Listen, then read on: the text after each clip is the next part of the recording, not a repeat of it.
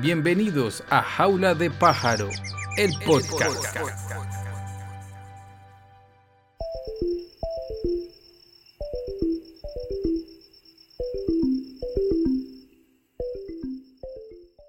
Siempre haber querido viajar, conocer nuevas culturas, personas, comidas, ciudades y países, vivir una verdadera aventura fuera de casa y experimentar todas esas sensaciones de las que hablaban mis amigos que habían salido del país. Después de mucho soñarlo y visualizarlo, tuve la oportunidad de viajar a Australia junto con mi novia Andrea.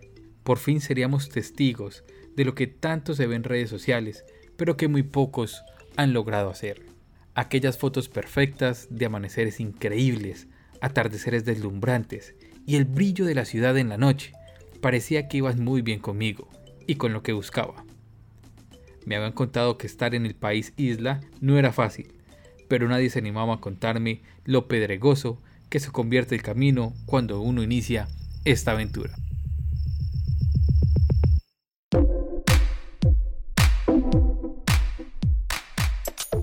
Hola a todos, soy Raúl Pájaro Sánchez y en esta oportunidad les voy a contar un poco de lo que ha sido esta aventura aquí en Australia durante 5 años. Les voy a relatar sin misterios, sin mentiras, sin tapujos, todo lo que me ha tocado y le ha tocado a Andrea también hacer aquí para poder vivir todo este tiempo.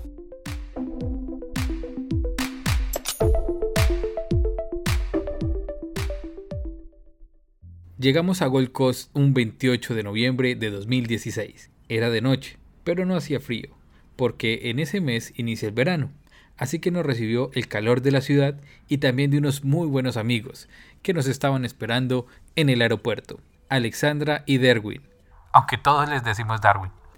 Ya llevaban un poco más de dos años viviendo aquí, en esta ciudad costera. Ya habían hecho el curso y con todas las de la ley de cómo sobrevivir acá. Teníamos el dinero suficiente para sobrevivir los primeros tres meses, pagar el arriendo, que es semanal, hacer mercado, ir a clases de inglés y salir a caminar por la ciudad sin gastar mucho dinero. Este último era nuestro plan favorito, porque todo era nuevo para nosotros. Las calles, las personas, las casas, los olores, los sabores y hasta los carros. Porque pues aquí se maneja por la derecha, sí, muy diferente a Colombia. La idea de vivir en una ciudad diferente a Bogotá, de donde somos oriundos, se nos vino a la mente cuando iniciamos nuestro proceso de vivir una experiencia en el extranjero. Por eso decidimos que Gold Coast ofrecía todo lo contrario a aquella urbe capitalina. El caos, el acelere, el tráfico, etc. serían cosas del pasado. La idea de caminar por la playa a cualquier hora, sentir la seguridad de una ciudad como esta, salir sin miedo por las calles, son cosas que enamoran y que las personas que no han podido salir de nuestro país muy difícilmente podrán vivir. En las primeras semanas todo era perfecto. Salíamos a conocer la ciudad, íbamos a clases de inglés, vivíamos en una casa con Teresa, o Terina, como así la llamábamos, una joven de República Checa, y Ako, una estudiante proveniente de Japón. Ambas muy bellas personas, pero en realidad no tuvimos ese acercamiento que uno esperaría tener, como ven los videos que uno se junta con los amigos extranjeros y comparte, porque además nuestro inglés en ese momento era basura. Ahorita también lo es, pero es una basura muy decente. Y además con ellas compartíamos solamente la cocina, la lavandería y la sala. Y nosotros tenemos nuestro propio cuarto con baño privado, cual tenía una tina, una cama king, un armario y un pequeño escritorio. La casa era de dos pisos y quedaba en un suburbio medianamente cercano a nuestro colegio. La renta era 260 dólares en ese momento e incluía el servicio del agua, electricidad y el internet ilimitado. Para ir al colegio caminábamos cerca de unos 15 minutos. Allí tenemos que estar a las 8 de la mañana para iniciar clases. Teníamos un descanso de 30 minutos a eso de las 10.30 de la mañana y volvíamos para terminar la jornada a eso de las 12 del mediodía. Algunas veces la escuela de culinaria repartía postres y cafés a los estudiantes de la misma academia y la misma academia algunas veces realizaba asados típicos australianos, que básicamente es pan tajado y salchichas. Teníamos acceso a la biblioteca de la zona por donde vivíamos, que es en Southport, Eh, una vez terminada la academia, regresábamos a la casa, almorzábamos y sagradamente buscábamos trabajito por internet, imprimíamos hojas de vida, nos íbamos caminando, las repartíamos en hoteles, restaurantes, lavaderos de carros, resorts, en fin, en cualquier lugar donde pensábamos que podríamos encontrar alguna oportunidad para encontrar trabajo, pero la verdad fue un poco escabroso. Y aquí me da pie para hablar de un tema importantísimo, el trabajo. Me acuerdo mucho que el primer trabajo que encontré en esta ciudad fue descargando un container de ropa. Les voy a contar cómo era la vuelta. Eran camisetas empacadas en bolsas que pesaban alrededor de 5 kilos cada una. Ese día inicié a las 8 de la mañana y terminé a las 3 y 30 de la tarde, con 40 minutos de almuerzo que la misma persona que me contrató lo pagó. Ese día me pagaron 160 dólares cuando llegué a la casa.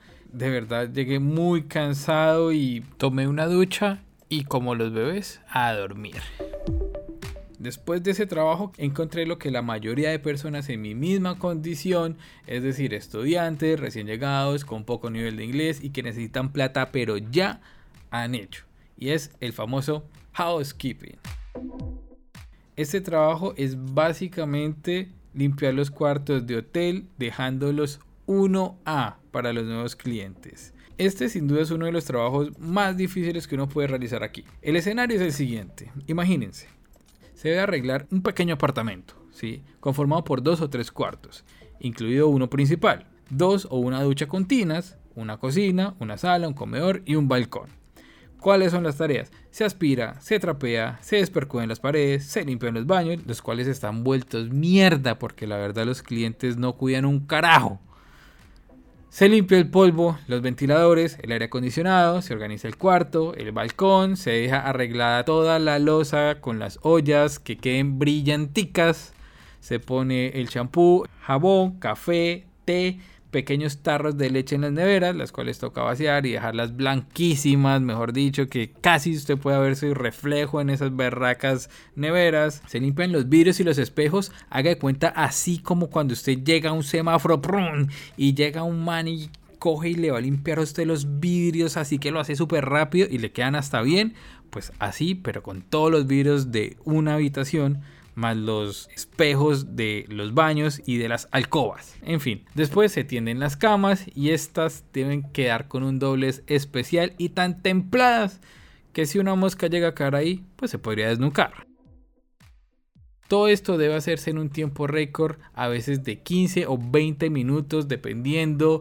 Puede ser más o puede ser menos. A mí me tocó trabajar con un equipo de 5 personas o 4 personas. Nos tenemos que gastar 15 minutos por habitación. Tocaba eh, correr, mejor dicho, esto es trabajo en equipo puro, solo cardio, chu, chu, chu, chu, chu. Es muy dura esto porque, pues, toca hacerlo todo rápido, todo corriendo y no hay tiempo ni para errores, ni para corregir. Eh, mejor dicho, no es para machos, sino para muchos. En un día normal, tranquilo de trabajo, podríamos limpiar unas, óiganse bien, entre 20 o 25 habitaciones. ¿sí? Yo a veces sentía que eran menos, pero ellos decían que limpiamos 20, limpiamos 10, no sé. Eran muchísimas habitaciones, además que todas son iguales. Entonces yo no sabía en dónde estaba. Bueno, increíble.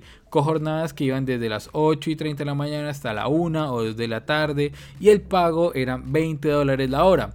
Esta maratón, como en todos los deportes de conjuntos, tiene ciertas reglas. Empezamos con la primera que no hay horas extras, no hay descanso, hay que mantener un mismo ritmo, en este caso hay que estar 10 de 10 puntos y todo debe estar impoluto ante los ojos del supervisor de turno. Para finalizar, el pago era 20 dólares la hora, que es una tarifa normal, pero a veces uno encontraba que pagaban menos de esos 20 dólares. Algo completamente inhumano e ilegal de paso. Luego de ese trabajo conseguí el que me daría dinero suficiente para renovar visa, comprar carro y ahorrar. Ese trabajo para mí ha sido el más duro de todos y es limpiador de cinemas. Ese sería el único trabajo que desempeñaría por unos cuatro meses de domingo a domingo sin descanso en un horario, óigase bien, desde las 11 y 30 de la noche hasta que terminara. Jamás voy a olvidar mi primer día allí. Me atendió un hindú de nombre Rambir, con quien trabajaría en ese lugar. Un tipo no muy alto, de cachetes grandes y una simpática barriga, con un olor a...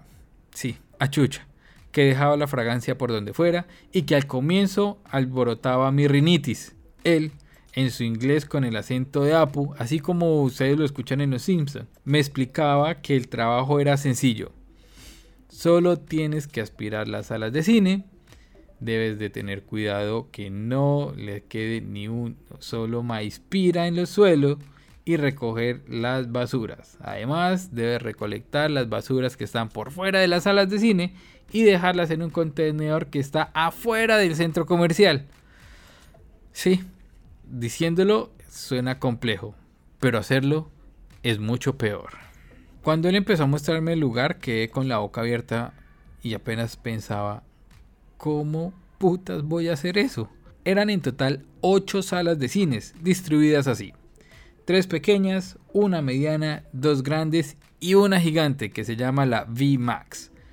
Esta última es algo especial, es una sala enorme donde hay más de 250 sillas en material sintético parecido al cuero, la cual, aparte de aspirarla, tiene que limpiar una a una las sillas con un trapo y un químico especial rebajado con agua. Sí, complejo. Pero acá viene lo más jodido del caso. Para que quedaran bien limpias, yo tenía que utilizar una linterna en la cabeza, como si uno fuera un minero y tenía que repasar noche a noche las sillas y limpiar las que estuvieran con marcas de dedos llenos de aceite que dejan los clientes después de comer maíz y a veces los deditos resultaban apoyados en las cabeceras. Así las cosas, solo faltaba lo más importante para este empleo, la aspiradora. Entonces él me pasó una aspiradora de color azul que voy a tratar de describírselas de la mejor manera. La aspiradora pesa 5 kilos, la cual se lleva como si fuera una maleta. Son conocidas como aspiradoras de espalda. El cable es de unos 25 o 30 metros que alcanzaba a cubrir las salas de cine normal y para la sala gigantesca yo usaba una extensión. Yo siempre he sido una persona muy agradecida con las oportunidades, no importa cómo vengan, pero ese trabajo se convirtió en mi pesadilla. No dormía en las noches, llegaba entre las 6 y las 8 de la mañana a la casa y quedaba como si al gran Rocky Balboa le dieran un jab y lo dejaran noqueado. No me gustaba salir de noche y mucho menos en la mañana. Estaba activo durante la tarde y a eso de las 6 de la tarde dormía hasta las 9 y salía al cinema. Y así era una rutina durante 4 meses porque el trabajo, recuerden, era de domingo a domingo, noche tras noche. Estuve subiendo y bajando escaleras, agachándome, peleando, gritando, cantando, pensando, escuchando música y radio colombiana con una aspiradora pegada a mi espalda durante periodos de 5 y, en el peor de los casos, 8 horas. Habían jornadas que parecían de nunca acabar y cuando eran estrenos, la cosa se ponía imposible. Es como si la gente se volviera loca y el trabajo automáticamente se me multiplicará por 2. Recuerdo que comía palomitas de maíz, esto especialmente cuando inicié el trabajo, gaseosas y agua que los clientes no comían, simplemente pedían las cosas, las dejaban ahí, no las tocaban, estaban selladas. Pues yo dije, bueno, pues a quien no le gustan las palomitas de maíz con sal, con dulce, con lo que sea, y comía solo eso en la noche, pura comida chatarra, pura comida basura. Y es increíble simplemente las personas compran y no lo comen. Y bueno, me pegaba mis 20 o 30 minuticos de sueño en la sala 4 porque de verdad no podía seguir con ese ritmo. Y, y, a eso de las 4 de la mañana ya sentía que el cuerpo me pesaba y me sentía cansado, súper mal. Fue extremadamente súper pesado. Pero como todo, ¿no? El ser humano es un hombre de hábitos y de costumbres y uno se acostumbra básicamente a ese tipo de trabajo y a esa rutina. Eso sí, el cansancio físico era evidente. A veces me acompañaba Andreita y un buen amigo que hice aquí, Camilo, o Chami, como le digo cariñosamente. El trabajo de verdad era estable, no dependía de la temporada, el pago era mensual, pero por semana eran 700 dólares, es decir que por cada día de trabajo me daban 100 dólares. Rogaba por no enfermarme o que me diera algo, ya que no podía dejar tirado el trabajo porque me reemplazaban de una. Y también rogaba porque no me pasara nada estando yo trabajando ahí porque estaba completamente solo. Y pues al sol de hoy caigo en la cuenta que qué responsabilidad porque si me llegase a tropezar con la aspiradora, me resbalo por las escaleras, me pasa algo, quedo inconsciente, pues me iban a ver hasta el otro día a las 9 o 10 de la mañana que abrían el cinema. Así que por favor muchachos o muchachas, si ustedes van a venir, traten que las condiciones laborales sean un poco más seguras para ustedes. Y precisamente en una ocasión en la VMAX, en la más grandota, me enredé con el cable de la aspiradora y me resbalé y tuve un esguince en el pie derecho. Estaba a mitad de jornada, estaba solo, no tenía a quien decirle que me ayudara y pues nada, me tocó levantarme, sacar fuerzas, empezar a trabajar solo y terminar la jornada solo, con dolor y aburridísimo. Yo, ¿qué putas estoy haciendo aquí? Pero tampoco todo era malo en el cinema, ¿no? me encontré dinero y yo me acuerdo que a veces eh, me hacía extra, entre comillas, 10, eh, 20 dólares porque la gente bota muchas, muchas monedas. Y tanto fue que me acuerdo que yo antes me gastaba las monedas comiendo y con bobadas. Me decidí en ahorrar las monedas y alcancé a ahorrar alrededor de casi 500 dólares en monedas y billetes de solo el cinema. Yo cuando veía juguetes de niños y gafas, las tomaba y me las llevaba para la casa. Yo decía que eran como un recuerdo, como un botín de guerra. Y la verdad todavía conservo algunos, otros ya pues los boté. Lo más desagradable que me pasó fue que una vez pues estaba aspirando y cuando empecé a sentir un olor extraño, ¿no? Y era... Era vómito. Alguien como que no soportó la película y se vomitó. Y estaba la plasta ahí en el en el piso y además que el piso es, un, e, es, en tapete. Entonces, pues sí, señores, tocó limpiarlo. Obviamente no aspirarlo porque se hubiera dañado la aspiradora. Pero sí, me tocó coger fuerzas, ponerme el overall, ponerme la 10 y aspirarlo. Y en otra ocasión yo estaba también en, eh, creo que era la sala número 4, y estaba aspirando y cuando se trabó la aspiradora, pues me tocó destaparla, mirar el tubo, eh, mirar eh, la manguera y en la manguera pues se había quedado atrapada unas tangas de color negro sin comentarios al respecto.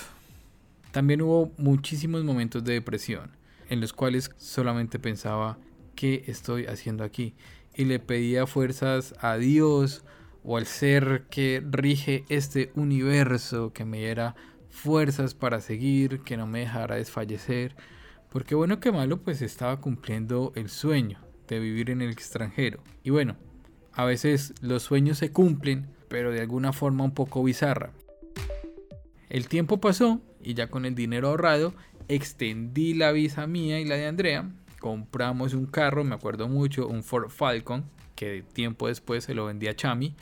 Y renuncié a ese trabajo que me estaba de verdad, de verdad enfermando y volviendo casi orate. A los pocos días de haber renunciado me contactó un señor de nombre Trevor, un australiano de unos 60 años, de ojos azules, pelo blanco y siempre usaba gafas para poder leer. A su piel le faltaba el sol y le gustaba trabajar con latinos. Abro comillas. Son muy buenos y confiables. Con él trabajé en construcción. Básicamente recorríamos Gold Coast y sus alrededores. Íbamos a la casa de clientes que buscaban nuestros servicios. Una vez llegábamos al lugar, yo tenía que desmontar y armar todo el equipo que usaríamos. Así que de un pequeño remolque, el cual iba conectado a su camioneta, una Loop del 96, tenía que bajar tres carretillas, varias palas de diferentes tamaños, unas bolsas de cemento, una mezcladora y una máquina no muy grande, la cual empujaba la mezcla de cemento para hacer los bordes de jardines. Ahí aprendí a usar una pala, a verter arena y cemento en la mezcladora. En fin, era su ayudante. Ese trabajo fue uno de los que más me ha gustado, obviamente aquí en Australia, ya que practicaba inglés, aprendía cosas nuevas, mi jefe tenía una paciencia infinita y siempre se tomaba el tiempo para explicarme todo. Además, Él era un gran conversador y le gustaba aprender cosas, así que hablábamos de temas de actualidad internacional, de comidas, de gustos, de estilos de vida, de cosas personales, de deportes, en fin, era un hombre demasiado abierto, que no le incomodaba hablar de la delicada enfermedad que tiene su esposa, con la cual lleva más de 30 años de casado, o de cómo había sido mi fin de semana y qué planes tenía para mi futuro. Con Trevor trabajaba de miércoles a viernes desde las 7 de la mañana hasta las 4 de la tarde, con media hora de desayuno y almuerzo, el cual debía traer de mi casa, y siempre me enviaba un día antes la dirección a la cual yo debía llegar. Me pagaba 22 dólares la hora y era muy cumplido con el pago. Cuando llovía muy fuerte no trabajábamos y si salían dos lugares el mismo día para ir a trabajar, pues no le ponía mucha tiza al asunto y me pagaba los recorridos. A veces era una hora de trayecto y esa hora básicamente me la ganaba yo manejando. Ese tipo de personas nobles, pacientes, amables y bondadosas escasean en este mundo y qué falta que le hacen hoy en día. Lastimosamente ya no pude seguir trabajando con él porque inicié un curso de los cuales eran todos los viernes y tuve que dejar ese trabajo que me marcó para bien y me enseñó lecciones de vida muy valiosas que siempre llevaré conmigo. Tiempo después me enteré que Trevor le tocó vender la compañía porque ya simplemente no podía trabajar más y se retiró.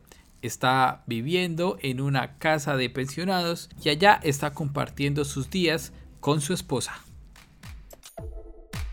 Luego de eso, los trabajos que desempeñé fue en limpieza de oficinas y casas. Aún sigo en eso. Digamos que aquí uno también llega a su zona de confort que no se sabe qué tan confort sea cuando te empieza a doler la espalda, las manos, las piernas, las rodillas.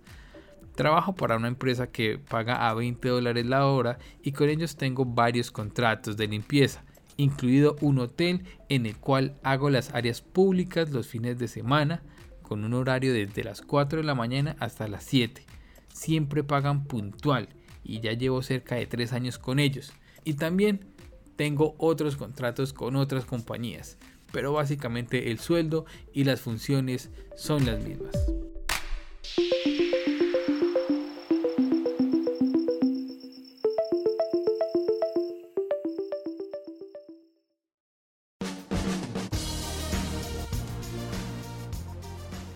De esta forma llegamos al final de este podcast. A ustedes muchas gracias por escucharme y en una próxima oportunidad les contaré cómo es el estilo de vida aquí en Australia. También los diferentes viajes que hemos hecho como a Melbourne o Sydney y también cómo fue nuestro viaje a Tailandia y a Singapur. Ese podcast especial de viajes no se lo pierdan en una próxima oportunidad. De verdad, de todo corazón, Muchas gracias por escucharme y recuerden que nos podemos estar siguiendo en nuestras redes sociales como arroba Raúl tanto en Instagram como en Twitter. Perdón por esta voz un poco constipada, pero acababa de llegar de trabajar. Acá se usa unos químicos muy muy fuertes y pues precisamente se los tengo atrapados en todo mi sistema respiratorio. A ustedes muchas gracias por escucharme y les deseo un feliz día, una feliz tarde o una feliz noche. Aquí cerramos la jaula de pájaro.